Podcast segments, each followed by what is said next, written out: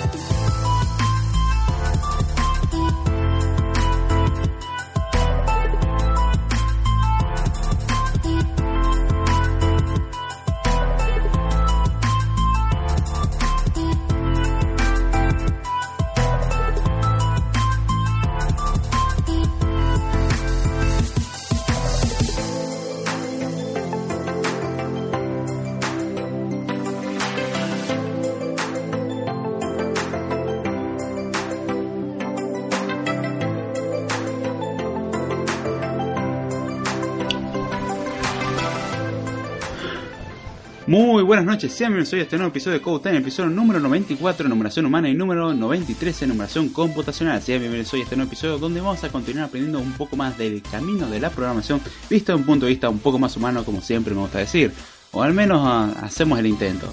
Desde el punto de vista más humano es justamente aprender algunos conceptos de programación, si es posible, y de paso pasarlo bien, ya que estamos para aprender y tener un buen momento. La verdad que si queremos aprender y, solamente eso, les recomiendo. Hay muchos manuales muy bonitos, así como de 3.000 páginas, son totalmente emocionantes, algo que todo el mundo desea levantarse un fin de semana a la mañana y decir, ¡ay, qué ganas de leer este manual! Sí. no, no, ya fuera de sarcasmo. Eh, en sí estamos acá para hablar un poco de programación y hacerlo un poco más ameno, ya que la programación puede ser algo totalmente agobiante, como algo muy divertido, depende cómo se lo vea. Así que bien, perdón. Vamos a comenzar con el episodio de hoy, que entiendo de por sí de que no entre mucha gente porque hoy no es el día en que se hace el podcast. El día lunes se publicó un script time explicando del por qué, con unos muy buenos efectos especiales llamado estar casi a la intemperie y bajo la lluvia, poco más. Estaba a menos de un metro de la lluvia, era como el, el margen por ahí más cercano que podía estar de la lluvia sin mojarme pero es una muy bonita tormenta hubo y cuando pasa eso el servicio de internet es muy lento, ya lo expliqué en el episodio. Así que bueno, espero que les haya gustado ese, ese reemplazo y hacemos un intercambio, un swap con el tema de, de Code Time que lo hacemos hoy, día miércoles, solo por esta semana. Ya ha pasado esto otras veces. No controlo el tiempo todavía, no tengo esa habilidad. Tengo que descargar las dependencias necesarias para hacerlo y descubrir algunos conocimientos sobre la naturaleza que no tengo.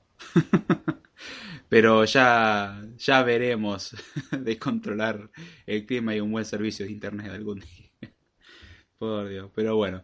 Mientras tanto vamos a ir con la temática que habíamos dejado la semana pasada sobre el tema de los interface builders. Eh, si eran buenos o no realmente utilizarlos. Yo tengo una postura medio intermedia ahí, pero bueno, vamos a continuar hablando. Medio como que me quedé corto la última vez. Y hoy la idea es terminar con ese tema al menos. A ver. Voy a empezar a leer el chat. Acá se hace presente Jesús Martín Mendoza. Dice, señor Giordano, buenas noches.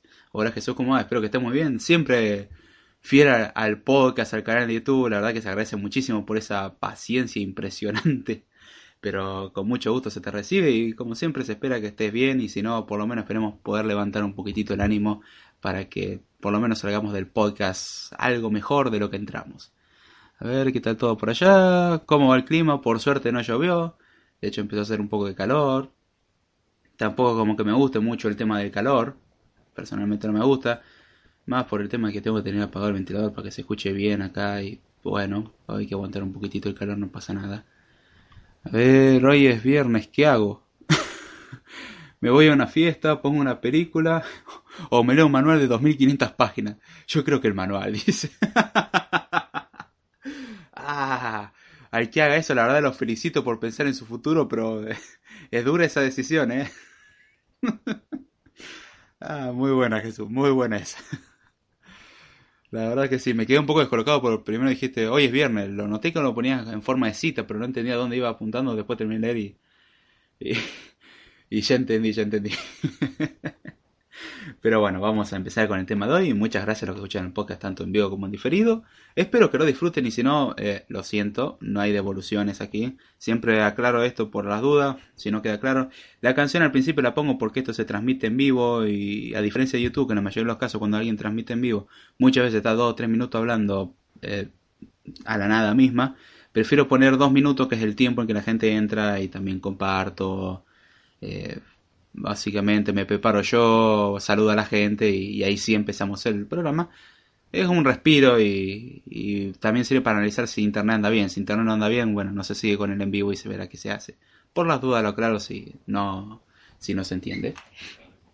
Pero bueno, a ver de qué vamos a hablar hoy. Como dijimos, del Interface Builder. Eh, hasta ahora habíamos hablado del Interface Builder como algo ventajoso, de por sí como una herramienta que nos permite justamente Interface Builder, diseñador o constructor de interfaces. Eh, está pensado más que nada para el diseño de interfaces gráficas de usuario. Entramos un poco en el campo del diseño. Esos son los aspectos que por ahí tenía como ventaja de que uno se convertía hasta cierto punto en un pequeño diseñador. Eh, teníamos la ventaja que era fácil de usar ya que hacíamos drag and drop de muchos componentes y no había que escribir prácticamente código. Reduce sustancialmente la cantidad de código para muchas cosas. Y esas son ventajas, pero no todas son cosas buenas. Tiene también sus contras y eso es algo que vamos a ir viendo hoy de que tampoco es la mejor cosa que existe.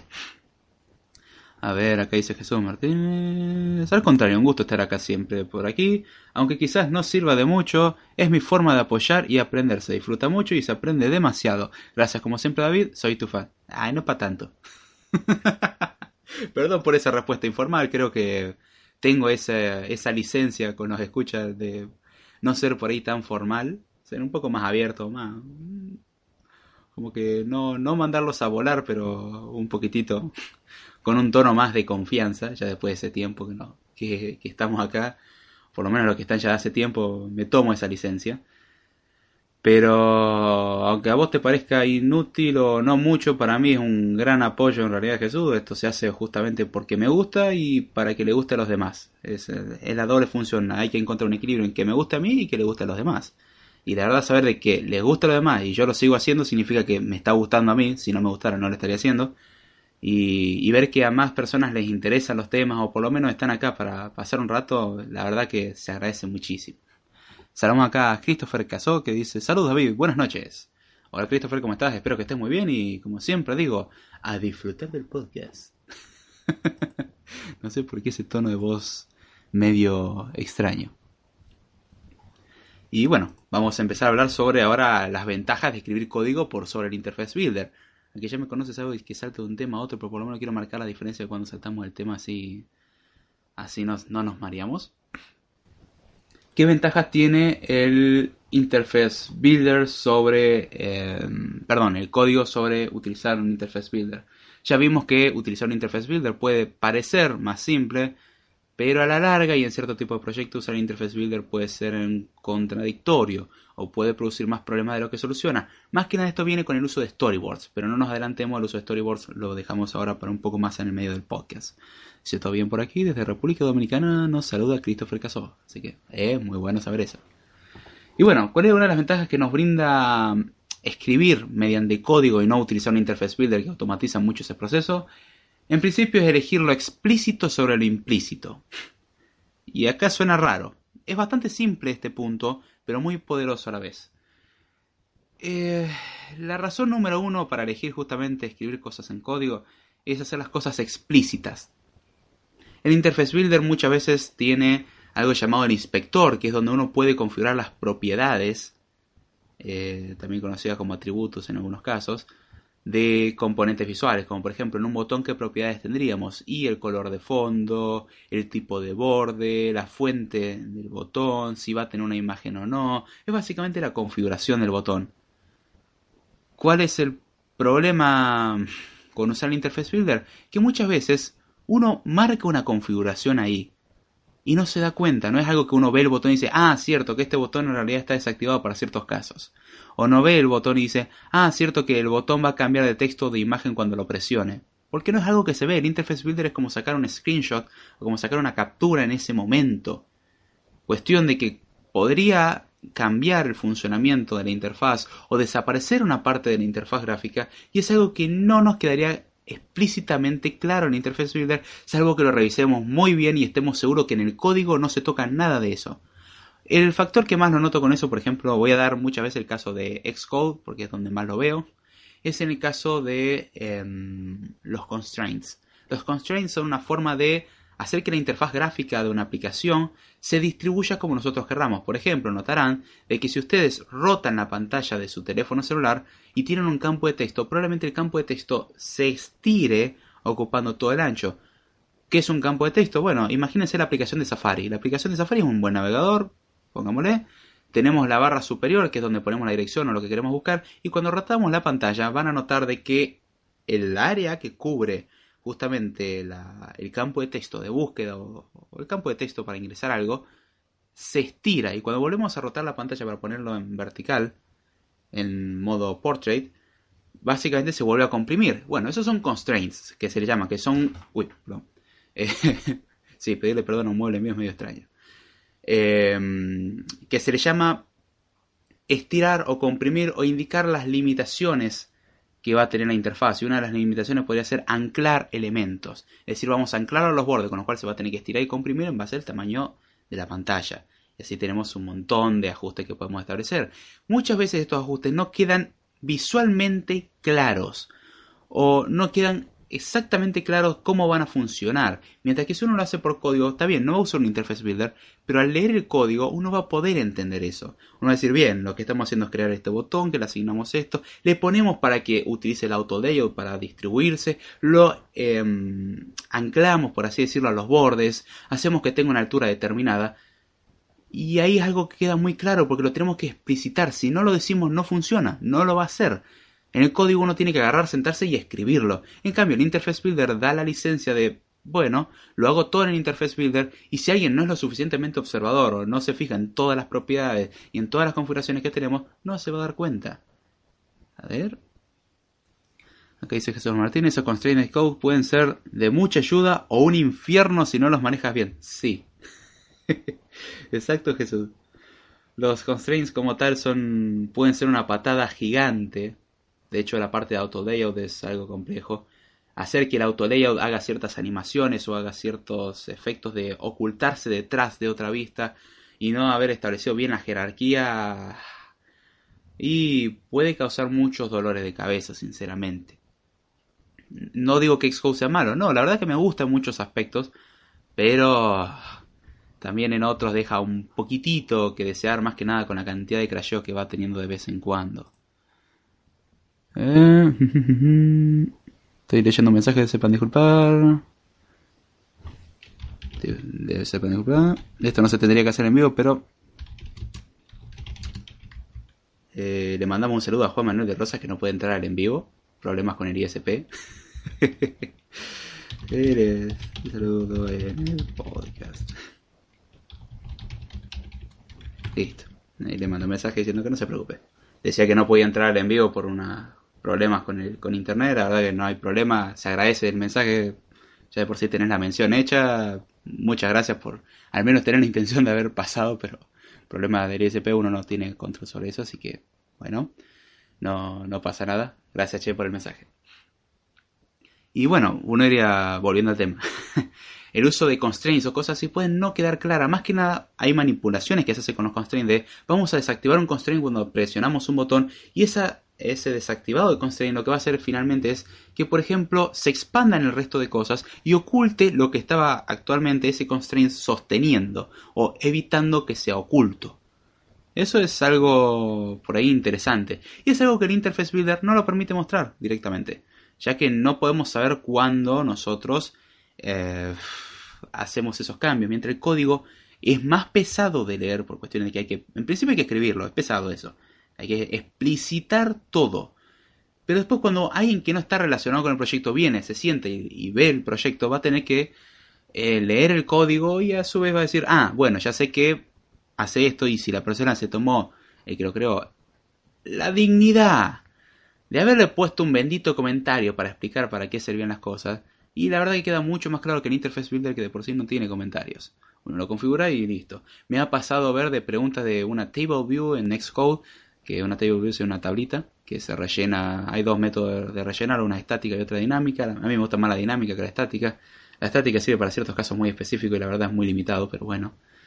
Eh, y decía como que no podía usar la tabla o, no reaccionar al presionar. Los que son usuarios de iOS saben lo que es una table view, ya que por ejemplo la aplicación de eh, ajuste del sistema utiliza una table view, ya que recordatorio utiliza una table view, ya que contacto utiliza una table view, ya que la aplicación de alarma usa una table view, ya que la aplicación de clima usa una table, todo usa una table view, vamos al caso. Prácticamente es uno de los, una forma de ubicar varios MVCs eh, de forma sencilla o Model View Controller de forma sencilla. El que no sabe lo que estoy hablando, le recomiendo el Swift, el Swift. el curso de desarrollo para aplicaciones de iOS 11 que tenemos disponible en Udemy. Eh, siempre dejo acá en la descripción un enlace, así que aprovechen y, y aprendan de paso a desarrollar aplicaciones para iOS 11. Pero, ¿qué decirles? Trabajar con todas estas cosas, con el Interface Builder, puede ser un dolor de cabeza. Y había pasado de que una mala configuración de haber tildado sin querer un campo que era not editable, creo que era el campo que no se podía editar la tabla, hacía que la información, aunque uno por código la ingresara, no se cargara. ¿Por qué? Porque la tabla no era editable, con lo cual no podía ser dinámica, y lo dinámica lo primero que necesita es ser editable.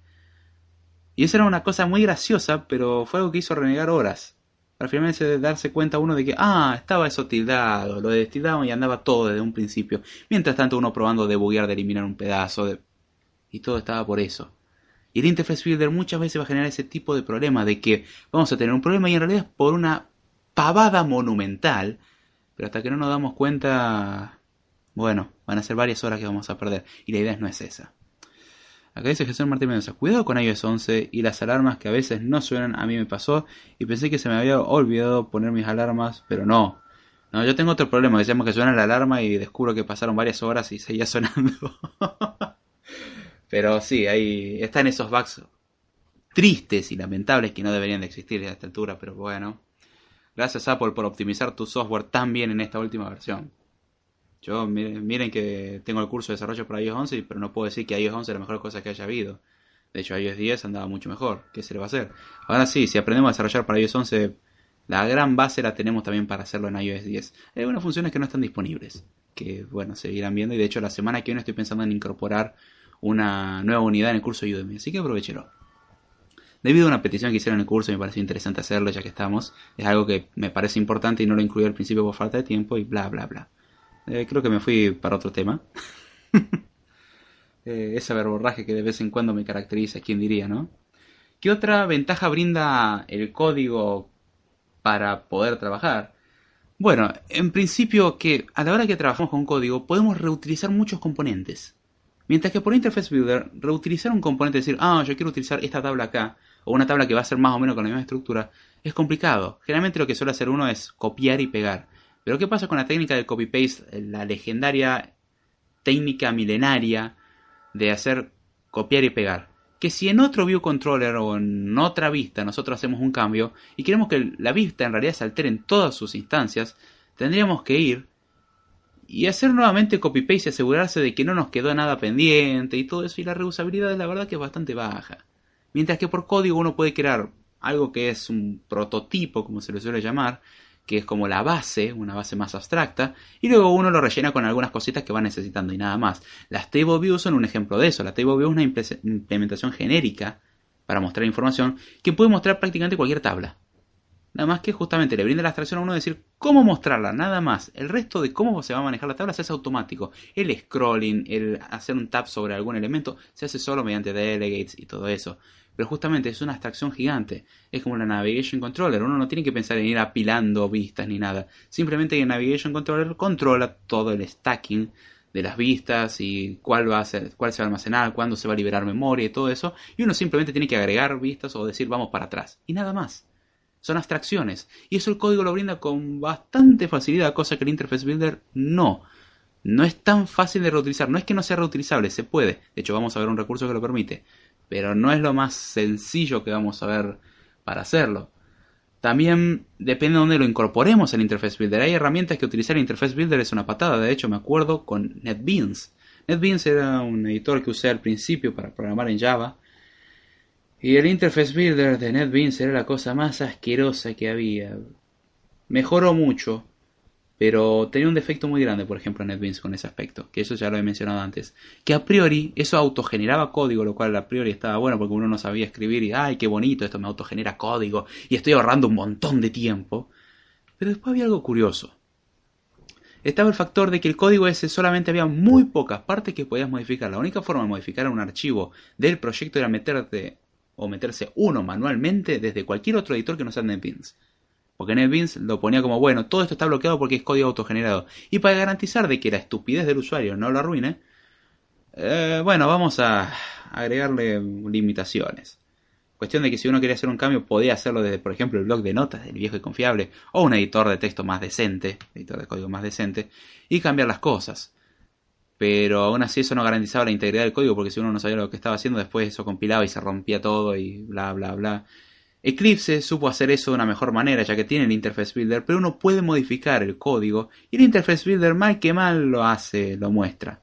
JavaFX con IntelliJ IDEA, que la verdad que me ha gustado mucho IntelliJ IDEA, lo, lo, estoy utilizando como programa para hacer cosas en Java, la verdad que me gusta bastante, antes decía que era Eclipse, he probado IntelliJ IDEA y me gusta mucho más, es pesadito, pero me gusta mucho más. Eh, ¿Y qué de decir de eso? Y que el Interface Builder es mucho mejor. Lo mismo que Xcode. El Interface Builder de Xcode me parece muy bueno. Aún así, Xcode es de remarcar. Tiene defectos. Por ejemplo, el Interface Builder de JavaFX me da mucha risa porque lo abrimos una vez y anda bien, lo cerramos, lo volvimos a abrir, no anda, lo cerramos lo volvimos a abrir y ahí sí anda. Es como que cuando volvés a cargar un archivo que habías cargado en la misma sesión, eh, no te muestra las propiedades, te muestra la vista pero no las propiedades, entonces hay que cerrarlo para volver a abrir el archivo reciente y ahí sí toma las propiedades. Es muy gracioso. Es un bug molesto. En el caso de Xcode, bueno, tenemos el problema que cada tanto, bueno, tenemos que cargar Storyboard, que es algo muy pesado. Y luego de cargar Storyboard, que es algo muy pesado, pasa algo así como divertido, de que puede que crashee la aplicación. Y, oh, mágicamente, o, dejó de refrescar el Storyboard y, oh, maldito Interface Builder, no funciona. y esos son problemas que, que suelen suceder y depende de dónde nosotros lo pongamos. A ver, voy a leer algunos comentarios. Acá dice Juan Manuel Rosa. Hola, me paso a saludarlos. Lamentablemente hoy no puedo poner play. Mi proveedor me dejó sin internet y en el móvil tengo un plan de 200 megas de datos. No, está bien, che, se te entiende perfectamente. Dale tranca. Y falta bastante para terminarme, así que estoy ratoneando a full. Lo sigo en el chat, pero escucharé el audio mañana o cuando vuelva al internet. Perfecto. Deje un comentario. Perfecto. Quédate tranquilo. Y gracias por comentar. Y pasar estos momentos por acá. Hola Juan, buenas noches, saludos. Dice, uno sigue esperando que refresque el storyboard y cuando te das cuenta ya, ah, ya se ha trabado. sí, exacto, Jesús. Ah, cosas horribles que pasan. ah. Acá estoy leyendo un mensaje, un mensaje que mandó Juan por privado. No, no, no hay nada que agradecer, eh, sepan disculpar, respondo esto. Nada que agradecer. Con mucho gusto. Al contrario, se te agradece a vos. Ahí está. Sí, sí, bonito. Piensan que estoy matando el teclado. No, le estoy dando con suavidad. El teclado hace mucho ruido. Alégrense que no tengo un teclado mecánico. Creo que sería la tortura de mucha gente. Y bueno, sigamos con el tema. Me he ido un poquitito como es mi costumbre. Ahora vamos a hablar sobre los storyboards. Venimos hablando del Interface Builder, sus ventajas. Venimos hablando del código, sus ventajas. Hablemos del storyboard, que es como combinar las dos cosas. El storyboard es algo que muchas veces se confunde con el Interface Builder. En el caso de Xcode van bastante de la mano. El Interface Builder se lo utiliza para crear cosas en el storyboard. Pero no es solamente para crear cosas en un storyboard. Y acá es donde muchos se harán la pregunta, más que nada si no están metidos en el entorno de desarrollo de iOS o, similares que utilizan el concepto de storyboard o que no estén metidos en el concepto de, creación de películas, escenas, cine, eh, anime o cosas así, bueno, el concepto de storyboard puede que no le suene, pero el storyboard básicamente es como un scratching o un... Eh, ¿Cómo decirlo? Una, una vista abstracta de los componentes visuales de una aplicación. Es como un croquis o un boceto de la interfaz gráfica de una aplicación. Eso no se refiere a que va a ser algo que no va a funcionar, no, al contrario va a indicar el flujo de trabajo de un programa. Un storyboard se caracteriza, por ejemplo, en el caso de iOS, por ser un montón de view controllers, que en realidad son forma de controlar vistas que se le llaman views, y las vistas son las que tienen, por ejemplo, los botones, los deslizadores, y básicamente cada pantalla que tenemos es una view, es una vista. Y la forma en que, por ejemplo, cuando uno presiona un botón y aparece otra cosa o cambia algo, en realidad generalmente es que estamos yendo a otra vista. Un ejemplo muy simple es la aplicación de ajuste del sistema. Cuando nosotros hacemos clic, por ejemplo, en general, estamos yendo a otra vista, a otro view controller. Y cuando hacemos clic, por ejemplo, en accesibilidad, estamos yendo a su vez a otro view controller. Cuando vamos para atrás, vamos restaurando los view controllers anteriores. Justamente ahí vemos un flujo de trabajo. Es como que podemos nosotros dibujar cómo va a ir funcionando la aplicación. Obviamente esto tiene una buena forma de línea de tiempo si la aplicación es simple. Si la aplicación es compleja ya deja de tener forma de línea directa y es un grafo muy enrevesado, puede llegar a ser cíclico, no se recomienda jamás, es un peligro hacerlo cíclico, pero se puede, siempre se pueden hacer esas cosas. La primera práctica es no, pero... pero bueno, ¿qué quiere que le diga? Hay gente que lo hace igual. A ver, Jesús Martín Mendoza dice, lo que a mí me pasaba muy seguido con, eh, con los playgrounds era que se quedaba cargando Launcher Simulator varios minutos y nunca cargaba había que cerrar Xcode y yo así de, ¡ah! ¿Por qué te trabas? Esa es la razón por la cual Playground no me gusta. Voy a hacer un comentario al respecto. Esa es la razón por la cual Playground no me gusta. Es lindo para hacer pruebas simples. Consejo para eso, Jesús. En principio, desactivarle la, la compilación automática Playgrounds. Vas a fijarte que arriba de la consola tenés un botoncito que es eh, el, como un botón de play, que en realidad siempre va a estar como un cuadrado como para pausarlo. Mantener presionado, ahí te va a aparecer la opción de Play Automatically y el otro Play Manually. Que el Play Manually es lo que vas a hacerle vos, le vas a poner en reproducción o en compilación, creo que era, o era Build Manually, no me acuerdo ya a esta altura. Pero la cosa es que lo vas a hacer manual. ¿Por qué? Porque si lo dejas en automático va a estar todo el tiempo compilando cada vez que haces un cambio y eso es un problema. Es muy pesado, más si no tenés un equipo ultra potente. Lo que te recomiendo en ese aspecto es dejarlo manual y solamente darle el botón de play cuando estés seguro de que el código que escribiste es algo que querés probar. Va a seguir tomando tiempo el ejecutarlo, pero va a ser menor, ya que no va a estar todo el tiempo y no se va a trabar tan seguido. Eso es lo que he hecho yo. O directamente programar una aplicación de línea de comando si quieres hacer algo en Swift, o programar una aplicación para iOS si quieres hacerlo para iOS, pero no uses Playgrounds. Muchos, he visto muchos que apoyan el uso de Playgrounds y es lo mejor que hay porque ahora está disponible para iPad. He de discrepar. Pueden debatírmelo lo que quieran, es opinión propia. No me gusta Playgrounds porque consume muchos recursos y si vamos al caso, la idea no es compilar todo el tiempo. Entiendo que quieras un cambio en tiempo real, pero la idea es programar bien a priori, no ir probando. Y el problema de Playgrounds lleva a la mala costumbre de programar mal. De bueno, voy a programar y me fijaré si funciona o no. Y eso lleva a pruebas muy débiles y a no llevar a resultados correctos y puede que la aplicación falle por algo que no nos esperamos. Cosa que si hubiésemos pensado bien la aplicación, que nos tomaría por ahí un poquitito más de tiempo a priori, pero con el tiempo se va mejorando, la verdad que eh, además que se acelera el tiempo de compilación, el cambio es notorio. Te recomiendo no utilizar Playgrounds, por lo menos es una cuestión personal, es la razón por la cual en el curso de Swift 3 que tenemos en YouTube lo dejé de usar. Y en el curso de Swift 4 no lo uso directamente. Explico cómo se usa, pero no lo uso. Y bueno, ya me fui del tema otra vez. Ahora vamos a hablar sobre los problemas que tiene el uso de storyboards. ¿Cuál es el conflicto que lleva el uso de storyboards? Son muy bonitos porque uno dice, bueno, puedo cargar las vistas y mostrar las cosas y hacer todo el flujo del trabajo. ¡Ay, queda todo claro y hermoso! En un solo archivo. Y no. Puede sonar muy irónico la forma en la que estoy hablando, pero no es lo más hermoso que hay. De hecho, tiene problemas. Ahora leo tu comentario, Jesús, tranquilo. Perdón por decirlo de esa forma, pero ahí lo leo, ahí lo leo. No me quiero ir tanto de tema. Em, ¿Cuál es uno de los primeros conflictos que tendríamos? Una de las primeras buenas prácticas que tendríamos que tener es el uso de un sistema de control de versiones. Es decir, que si nosotros hacemos un cambio y lo guardamos, podamos volver hacia atrás. No significa el control Z, no. Cuando uno escribe una versión de un programa muchas veces la actualiza. Y la idea es que en la actualización pueden surgir problemas y uno quiere volver a la versión estable. Y, oh, mágicamente, la versión estable era hace una semana.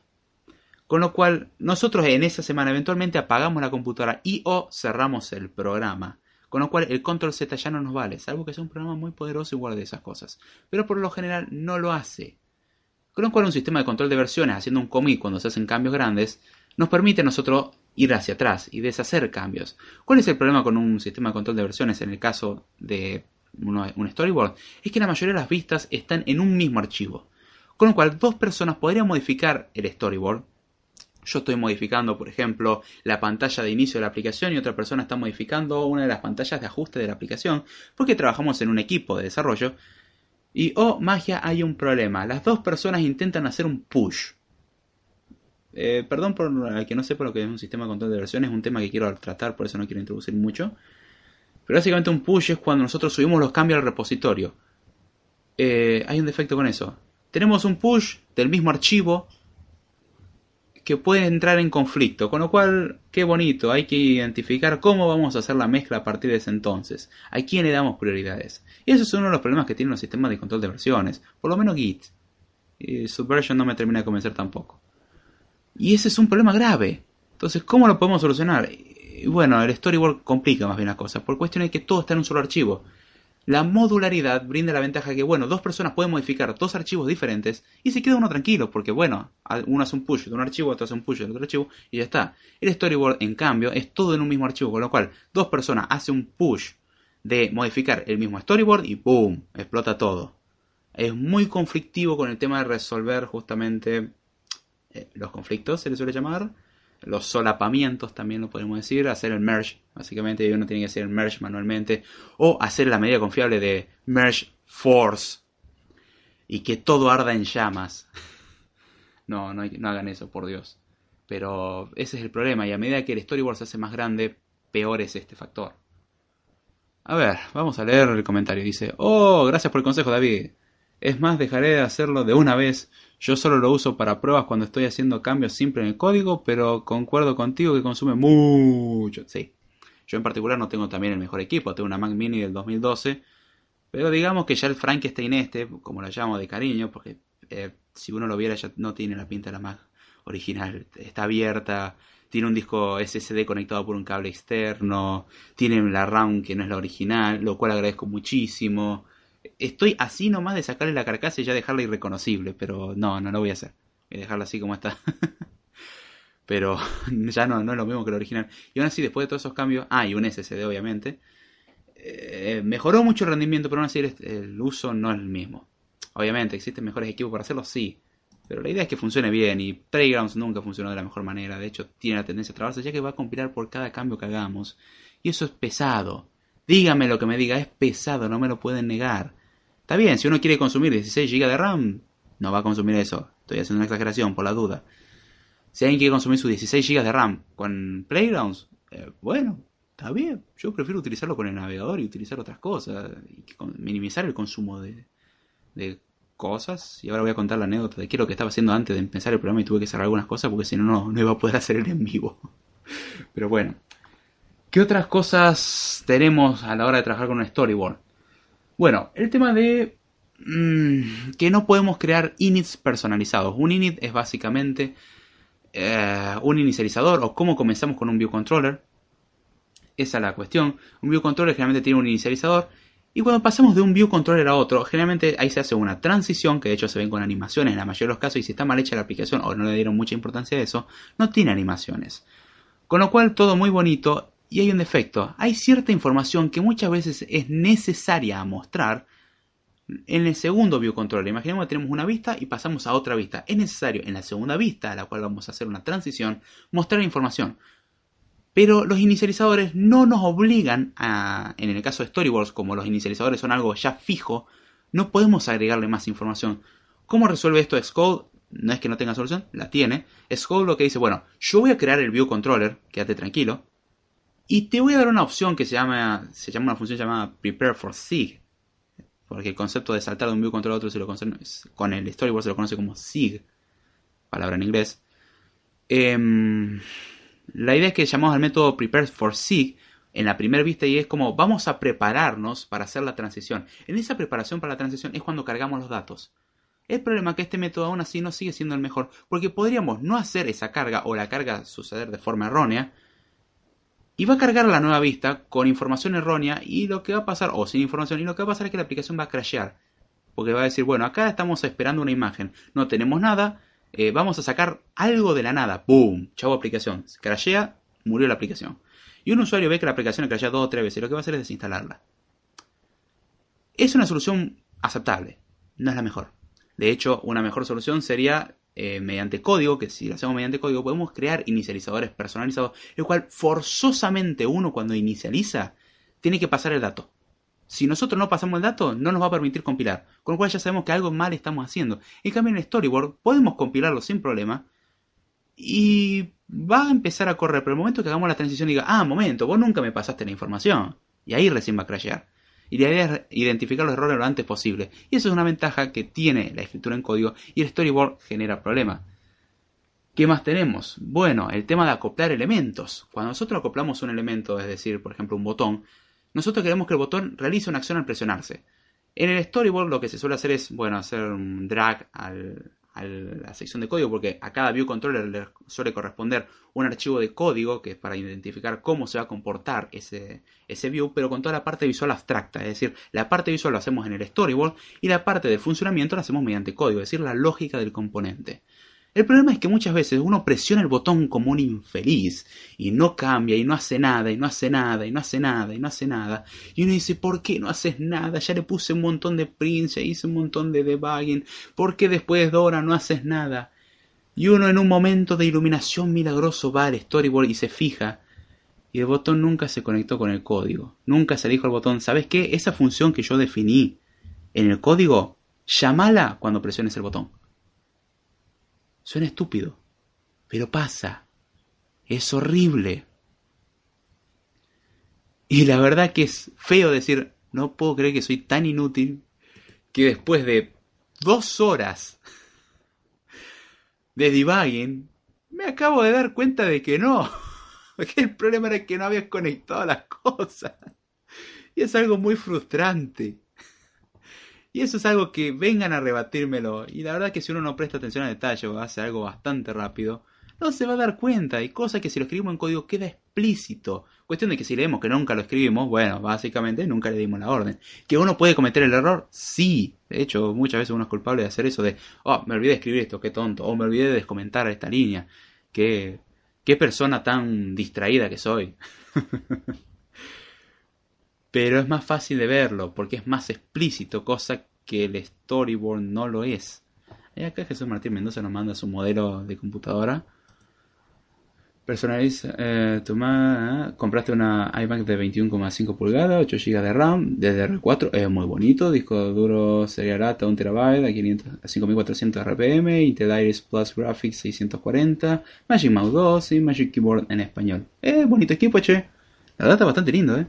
8 GB de RAM, disco duro, Serial No, lindo equipo. La verdad que está, está bueno. Felicitaciones, che.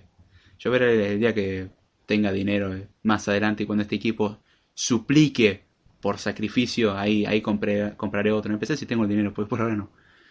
Pero ya, ya eventualmente me tocará cambiarlo. Tiene ya como 5 años y la verdad que sigue yendo bien, no puedo quejarme. Anda perfectamente bien y de hecho mejor que lo que andaba originalmente, así que no queja. Oh, está imprimiendo por consola todos los prints al presionar el botón y ves como mil veces presionaste el botón. sí. Suena que el storyboard tiene muchas cosas que debe tener en cuenta. Sí, eso dice Christopher Casó. Sí, es algo a, tener, a estar atento. No es que sea malo, pero es algo a estar atento. Es importante. ¿Existen otras soluciones al tema de storyboards? Sí. ¿Y saben qué? ¿Saben lo que vamos a hacer? Lo vamos a dejar para el próximo episodio. ya nos estamos quedando sin tiempo. Voy a adelantar esto a una tercera entrega que no lo tenía planeado. Esto ya quedan menos de 5 minutos y no, no llego a ver todo y no quiero verlo muy rápido. quiero aprender a por lo menos dividir las cosas decentemente y esto creo que es un buen punto para dejarlo. Y voy a tener que investigar un poco más para agregar más temas porque con lo que tenemos llenamos a medio episodio. Conociendo mi verborragia puede que lleguemos a un episodio. ya dije que iba a ser 10 minutos una vez e hice casi un programa, así que... Eh, ¿Qué de decirles? Dice, tenés que traernos algo mucho más fácil. Dice, mejor, mejor hoy doble podcast. No, no, che, tengo que hacer un montón de cosas hasta mañana. De hecho, a ver, te doy la opción, Jesús. ¿Qué preferís? ¿Video para YouTube mañana o doble podcast hoy? Porque si no hago video para mañana, como que mañana no lo puedo grabar. Así que no va a haber video hasta el... Probablemente el viernes no puedo grabar tampoco, así que hasta el sábado o domingo. Así que hoy tengo que aprovechar y grabar, más que estoy grabando el curso de Swiss 4, que está tomando mucho tiempo, ya que en Udemy solamente puedo subir las cosas, el curso completo, y es largo. Aquí hizo el curso de Swiss 3, sabe que es largo, bueno, es largo, porque además tiene slides y todo eso. Así que lo siento, no habrá doble podcast, además que me estoy quedando sin espacio en Spreaker, y ya estoy viendo de qué hacer para el año que viene. Eh, lamento eso, Jesús, pero es bueno para generar expectativa. Como contra, también voy a la semana que viene empezar a hacer encuestas de nuevo, no tanto para la temática, porque todavía no tengo la suficiente temática como para hacer encuestas, pero empezar a hacer encuestas para saber un poco más de la escucha de Code Time.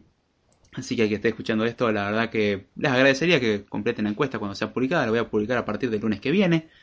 Y la idea es conocer un poco más al público y saber cómo, cómo conocieron el podcast, qué tema les interesa, hacia qué campo les interesaría más que vayamos y entonces ir presentando temas acordes a eso, si están conformes con el material en YouTube, si hay un tema que les interese, aunque a pesar de que siempre sugiero de que me digan algún tema o si hay algo que les interese me lo dejen saber, ya que la idea es que yo me la pase bien, aprenda y ustedes también aprendan y se la pasen bien, como tratar de mantener una felicidad grupal lo mejor posible, es imposible hacerlo siempre, pero por lo menos maximizar el efecto.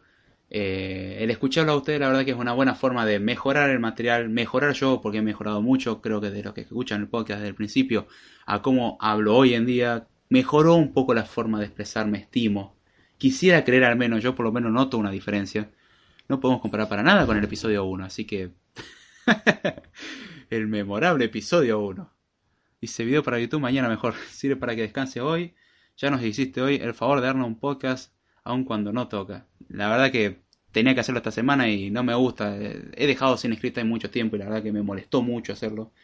Eh, hacer eso, ¿no? Hacer script el haber dejado un poco descolgado script Y es algo que me gusta, es algo cortito, que no requiere prácticamente edición y que se hace muchas veces en la calle. Bueno, el lunes fue algo nuevo y fue hecho en la tormenta. No puedo hacerlo en la calle y en la tormenta porque implicaría mojarme y destruir mi dispositivo. Es algo que ustedes me quieran regalar un dispositivo nuevo. Yo lo hago con mucho gusto. Dudo que alguien se tome esa molestia. Pero bueno, eh, la idea es tratar de hacer por lo menos, quiero ver si mañana puedo subir dos videos, al menos uno, que están relacionados con el curso de Ubuntu y uno que no está relacionado con Ubuntu, que es más bien con los que tienen macOS High, que tienen Sierra y quieren conservar su versión de Sierra y no instalar High Sierra. Bueno, les voy a enseñar el tip para hacerlo. Y quiero empezar también a traer cosas para más, quiero traer de todo un poco, no me da el tiempo. Sinceramente, sepan disculpar eso, pero bueno, la idea es mejorar el, contenido de a poquito. Estoy tratando de terminar algunos proyectos que tengo ahora y, de ahí empezar a coordinar las cosas un poco mejor. Pero quedó olvidado ni que nada, Poké David Jordan con efectos ultra reales. Gracias. Ah, episodio cero. Inolvidable. Felicitaciones por el avance. No, ni yo me lo puedo olvidar. De hecho, trato de no escucharlo porque sé que si lo escucho me voy a poner muy rojo probablemente, me da mucha cosa. Eventualmente lo volveré a escuchar otra vez, pero es como, ay, por Dios, qué vergüenza. Aún así siempre es importante acordarse uno de sus orígenes, que uno no siempre fue profesional y ni siquiera soy profesional. Cometo muchos errores, sinceramente, y sepan disculpar por eso. Y agradezco por la paciencia que me tienen al soportar eso. Así que ya sin mucho más, agradezco. Hoy el chat estuvo bastante acotado, pero se corresponde con que no es día de podcast. Agradezco a los que estuvieron en vivo y a los que van a escuchar podcast en diferido. Agradezco a Jesús Martín Mendoza, a Christopher Casó y agradezco a Juan Manuel de Rosa que no se pudo hacer presente esta noche, pero avisó de que era por problemas con el ISP y se te agradece muchísimo. La verdad que vos podés decir que no es algo que tenga que agradecer, yo la verdad lo agradezco mucho porque tuviste la intención y escribiste el mensaje. La verdad, la verdad que se aprecia muchísimo. Aprecio mucho a los que escuchan el podcast y es algo que yo quiero mucho y me gusta saber de el contenido les está gustando.